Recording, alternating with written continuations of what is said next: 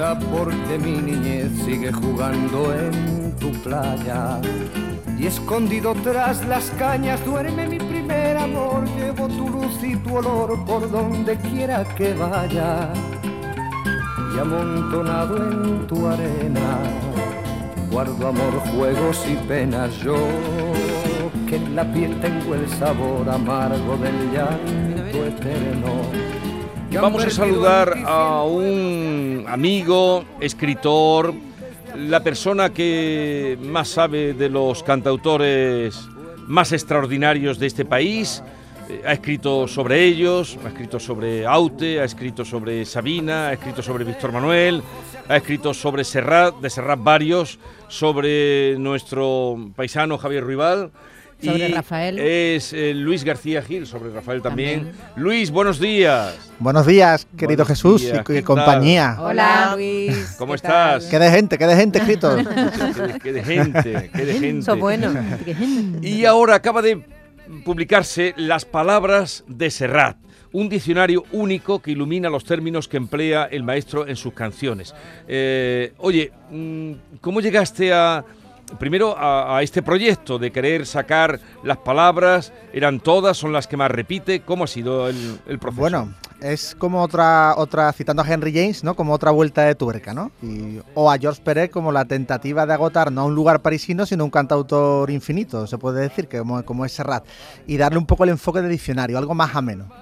y sobre todo que el lector se acerca a este, las palabras de Serrat de una manera lúdica, desordenada, por la palabra que más le guste o la que más coraje le dé incluso, podemos elegir, y sobre todo eh, a través de este libro entender la riqueza poética que tiene Joan Manuel Serrat, quizá en un libro analítico, una biografía o un estudio de sus canciones, como yo he hecho anteriormente, o el libro de Serrat y los poetas, analizando su trascendencia como, como cantor de poetas, era más complicado el conseguir sintetizar su universo a nivel del léxico, de los vocablos que utiliza, palabras eh, muy vivas en muchos casos, pero también incluso moribundas, que dan idea, fíjate en la enagua, ¿no? De tu nombre me asaba hierba, da una idea de hasta qué punto Serrat tiene esa capacidad que le haría merecedor, aquí me lanzo yo al, ruedo, de, ganar el premio Cervantes por muchos motivos, no lo, va a conseguir, pero, yo apuesto a que sería un, un merecedor sin duda por todo lo que ha hecho por la canción popular y por los poetas también.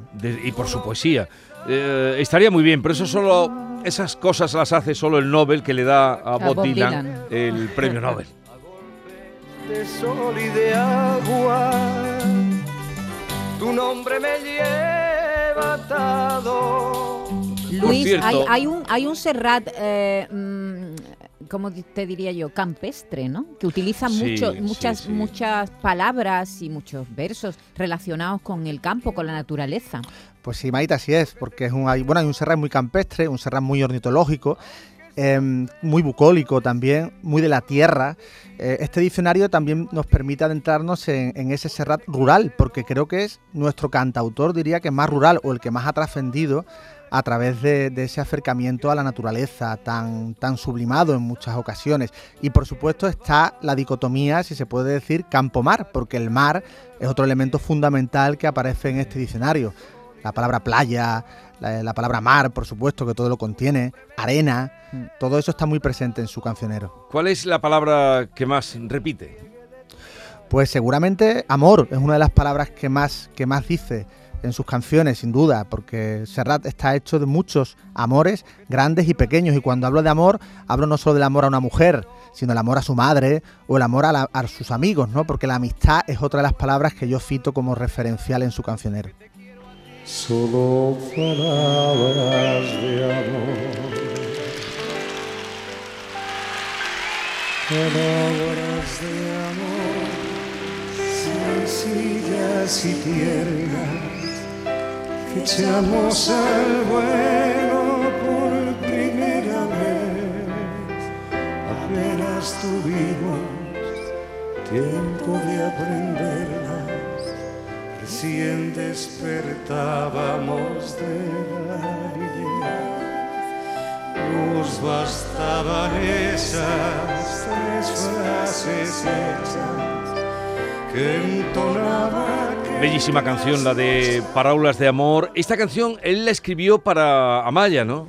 Bueno, no, esta canción la grabó en el año 1967. Primero en un, lo, que se, lo que se llamaba entonces los singles o los EPs, ¿os acordáis? Yo no, pero algunos se puede acordar. claro, cuatro temas tenían los EPs. Claro, claro. Y luego en el 69 ya aparece como, como LP.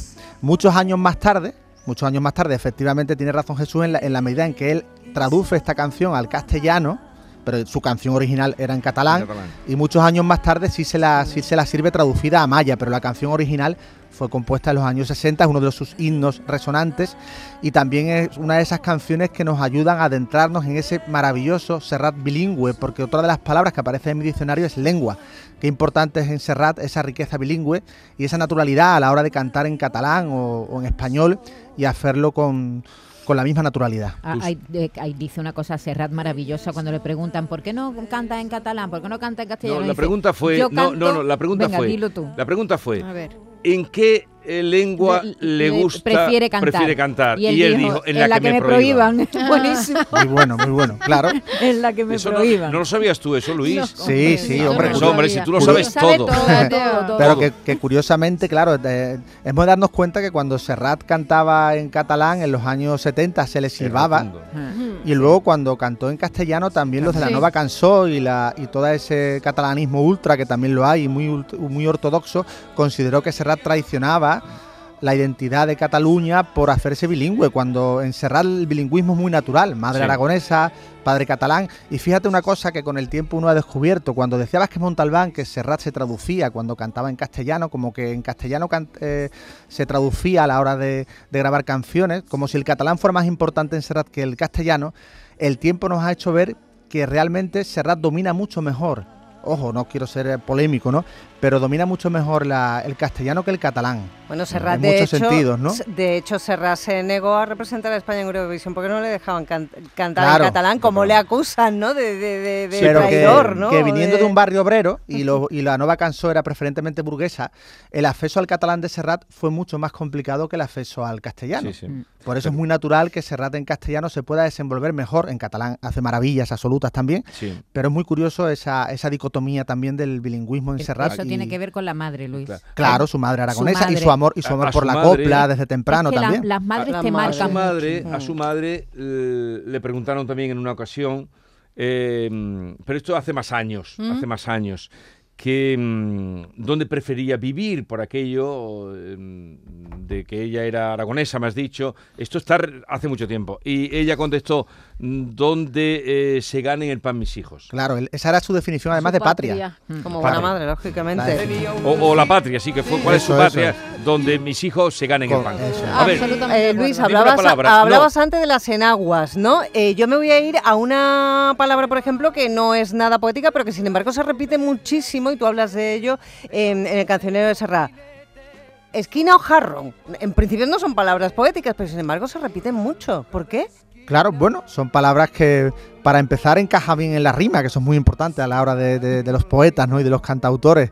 Pero evidentemente el mundo de Serra es muy cotidiano y el mundo de la calle también. La esquina tiene que ver con la calle. El jarrón tiene que ver con los objetos. Para Serra es muy importante la poesía de los objetos. En esto aprende muy bien las lecciones de Antonio Machado.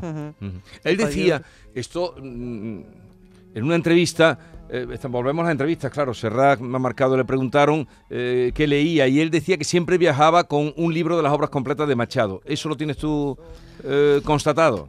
Bueno, claro, sí, él, desde muy, desde el año 68, te diría que 67, 68, mucho antes de declararse bilingüe, al 100%, él ya está pensando en, en, esos poemas de Antonio Machado como canciones. Es un proyecto que el joven Serrat eh, eh, ya tiene muy interiorizado, con lo cual es lógico que luego esa poesía... Y también como, como ejercicio de, vocabulario, ¿no? Sí, eh, también, por supuesto. Mucho más que Miguel Hernández, al que luego pone música también de manera extraordinaria, el poeta que realmente marca a Serrat, si, escucháis Fiesta, ah. ahí está Antonio Machado también, perfectamente representado. pero quería, para que los oyentes se hagan de cómo funciona este libro, una idea de cómo funciona, una palabra cualquiera... Mariposa. Pues Mariposa está en, en Mariposa está, está en Serrat, está en cada con su tema, por ejemplo, cuando dice aquello de preferir una mariposa al Rockefeller Center. Y bueno, también de vez en cuando hago un guiño a la poesía cantada. Está también en Las Moscas de Machado, que también Serrat las, las canta cuando aquello, aunque la música de Alberto Cortés, aquellos de ni labráis como abejas, ni brilláis cual mariposas. Y está una canción menos conocida, que es Muñeca Rusa, también aparece la palabra mariposa.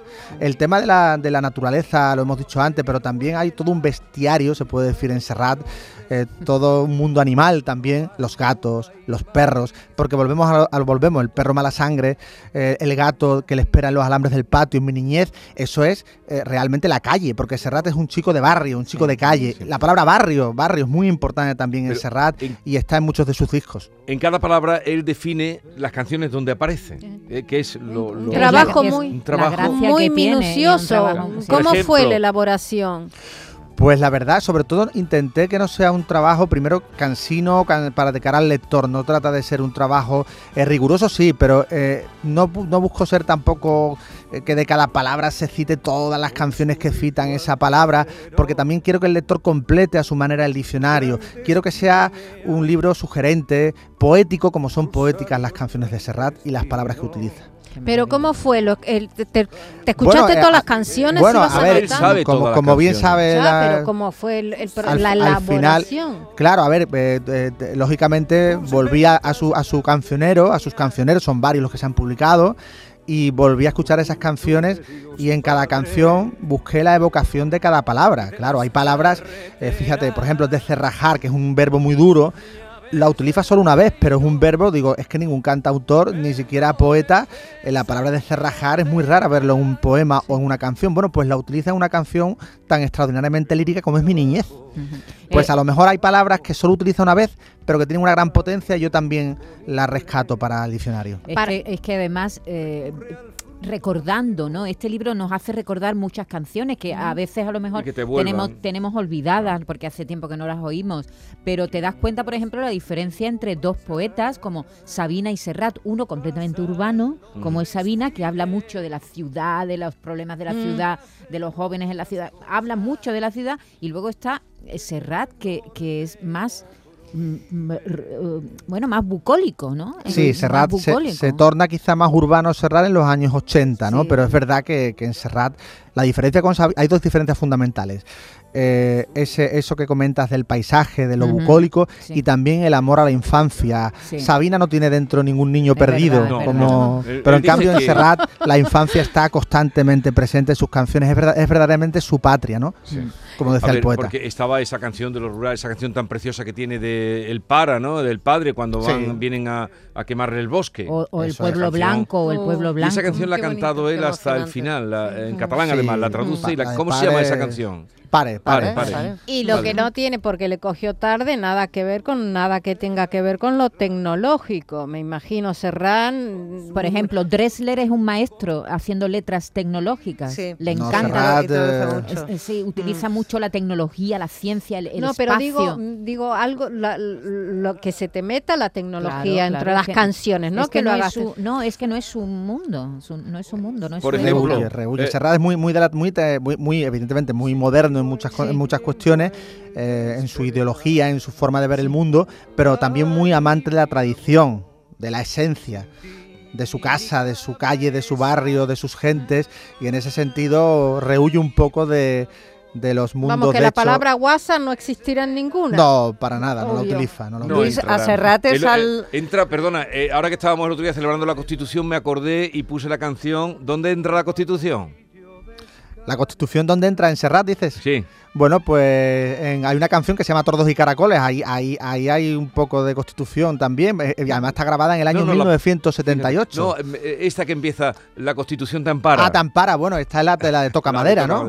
Toca Madera, Toca Madera, efectivamente. Luis, tú a, le has escrito varias obras, también a otros maravillosos cantautores que tenemos. Eh, tengo aquí que el año pasado escribiste para Rafael, ¿no? Rafael, digan lo que digan. Claro, como, es como la némesis. Pero no, veo que no veo a Julio Iglesias por ninguna parte. Bueno, es que se me han anticipado otros, ¿eh? Yo creo que sobre Julio si hay libros. claro, muchas veces cuando tú, tú haces un libro también tienes que intentar aportar muchas cosas nuevas al personaje y sobre todo que la bibliografía, en el caso de Rafael, sorprendentemente era muy escasa.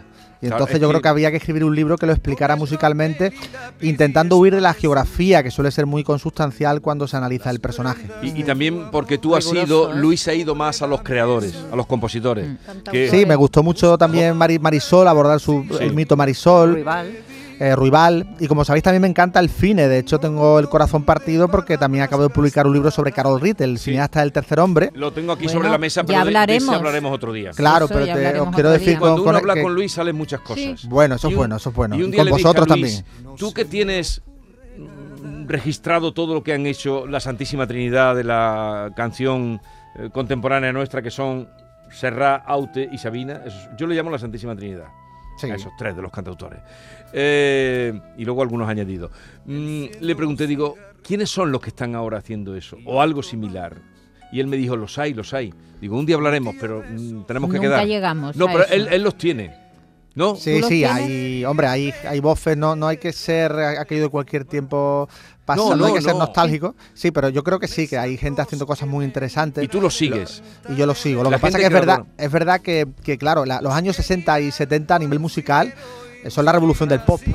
Y, al final, claro, ahí están los Beatles, ahí están los Rolling, ahí está Bob Dylan, ahí está eh, la canción francesa en su máxima en su máximo esplendor y es una etapa irrepetible, ¿no? Y que quizás se correspondía con la calidad. Quizás nos vamos ya porque no tenemos tiempo para más. Siempre que viene Luis pasa lo mismo. Luis, eh, no tardaremos tanto en quedar. Tenemos que hablar de Carol Re, de este libro y de lo que se tercia. Un beso fuerte para un abrazo grande, Luis García Gil. Las palabras de Serrat con las que les vamos a decir adeu. Adeu. Adeu. Esta es La Mañana de Andalucía con Jesús Vigorra.